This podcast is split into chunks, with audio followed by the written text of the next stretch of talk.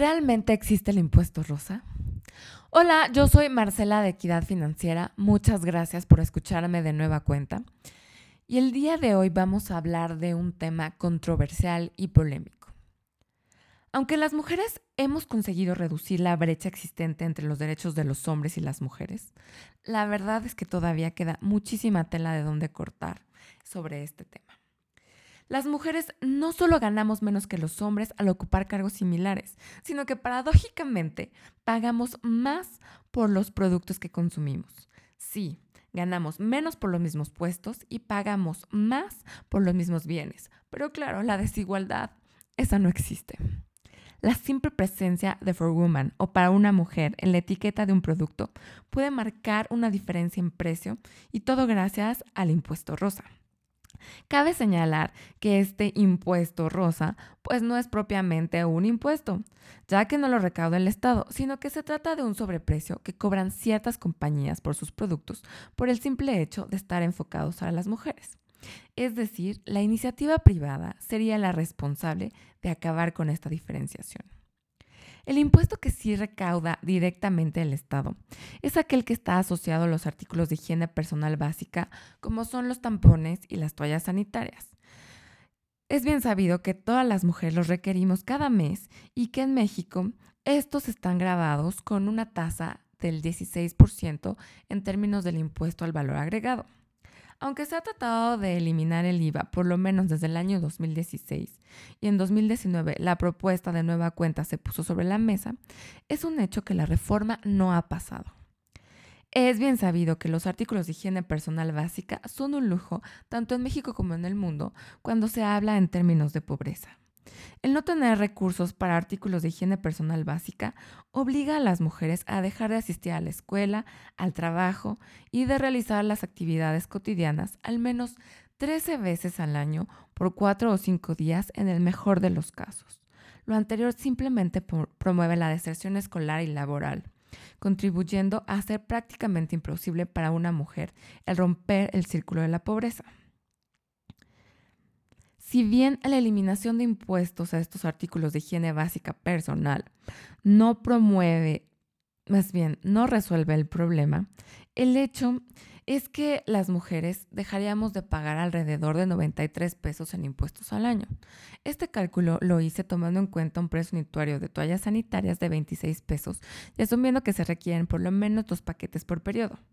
Lo anterior implica que si la edad reproductiva de una mujer va de los 11 a los 49 años, en promedio, una mujer habría pagado 3.500 pesos en impuestos durante su vida, solo por haber nacido bajo este género. Si una mujer invierte los 93 pesos anuales a una tasa nominal del 7%, obtendría al término de 38 años un total de 17.357 pesos. Esto haciendo uso del interés compuesto. El costo de ser mujer en México y el mundo por simple biología es sumamente alto. Como lo hemos mencionado anteriormente, el pink tax o impuesto rosa no es más que el sobreprecio que pagamos en las versiones femeninas de muchos productos y servicios en comparación con aquellos que van dirigidos al sector masculino. En simples palabras, se trata de un gravamen invisible que afecta a una buena parte de los bienes y servicios. Los principales bienes que están afectados por este impuesto rosa son perfumes, cremas, desodorantes, champús y rasuradoras, solo por nombrar algunos productos. Tan solo en los productos para el cabello, el diferencial puede llegar a ser incluso el 48%. Otro ejemplo muy claro son las rasuradoras o los rastrillos femeninos, tomando en cuenta la marca líder de rastrillos. De acuerdo a un estudio que realizó la Profeco en mayo de 2019, las rasuradoras o los rastrillos para mujeres resultaron ser 17% más caros que aquellos enfocados para los hombres. La ropa interior para la incontinencia mostró un diferencial de precios de alrededor del 15.3%. En la ropa, el comportamiento sigue exactamente la misma tendencia. Un estudio realizado en el 2014 para la marca Old Navy mostró que las tallas de pantalones más grandes para mujeres mostraban un diferencial de precios de entre 12 y 15 dólares, cuando para los hombres el diferencial entre tallas era nulo. En la actualidad, el impacto del impuesto rosa sobre la ropa ha sido tal que una camisa para mujeres cuesta alrededor de 15% más que aquella para los hombres. El pink tax no solo es aplicable a productos destinados para las mujeres adultas. Desgraciadamente, la tendencia de sobreprecio inicia desde que se concibe a un bebé prácticamente. El precio de cualquier artículo para un bebé mujer es mucho más alto que para aquel que es un bebé varón. Siguiendo la tendencia, los juguetes también muestran marcadas diferencias. Los juguetes para niñas pueden alcanzar valores escalofriantes en comparación con los juguetes para los chicos. Al buscar una explicación sobre este diferencial de precios, esta suele hacer alusión a que los productos femeninos requieren de empaques mucho más acogedores, diseños llamativos y mayor publicidad con el fin de hacerlos más atractivos.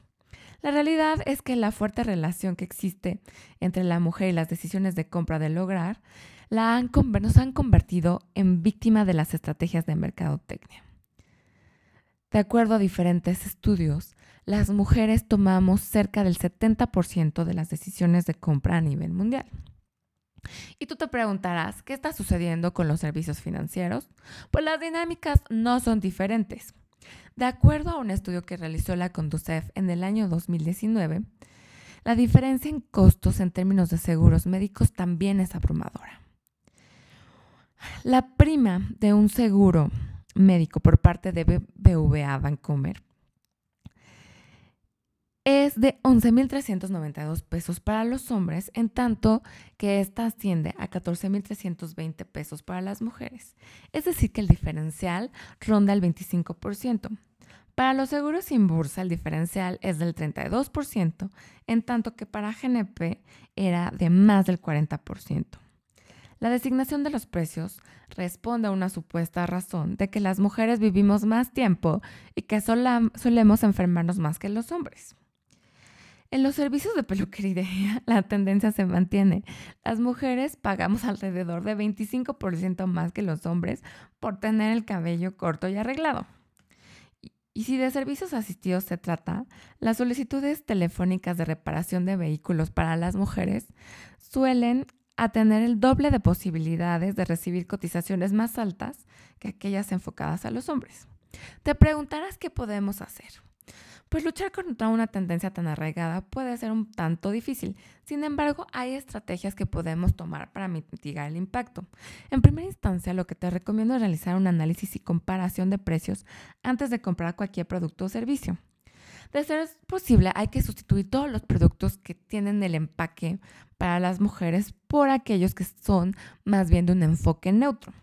Por otra parte, hay que optar por marcas un poco más baratas en productos parecidos para así mitigar el sobreprecio. Y sobre todo lo que podemos hacer es denunciar en redes sociales nuestra insatisfacción con aquellos productos femeninos que en su versión masculina, son muchísimo más económicos.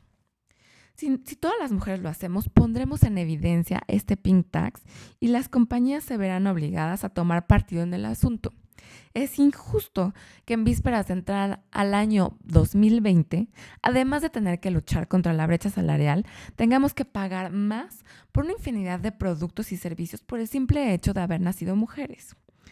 No obstante, no debemos de olvidar el poder que tenemos tanto por la mayoría que somos demográficamente como por el hecho de que representamos el 70% de las decisiones de compra.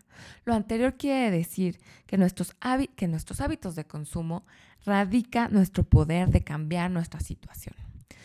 Si te gustó este audio, por favor, suscríbete, compártelo y sobre todo haz eco y da tu opinión en las redes sociales para que así entre todas podamos cambiar la situación y logramos tener un mundo mucho más equitativo.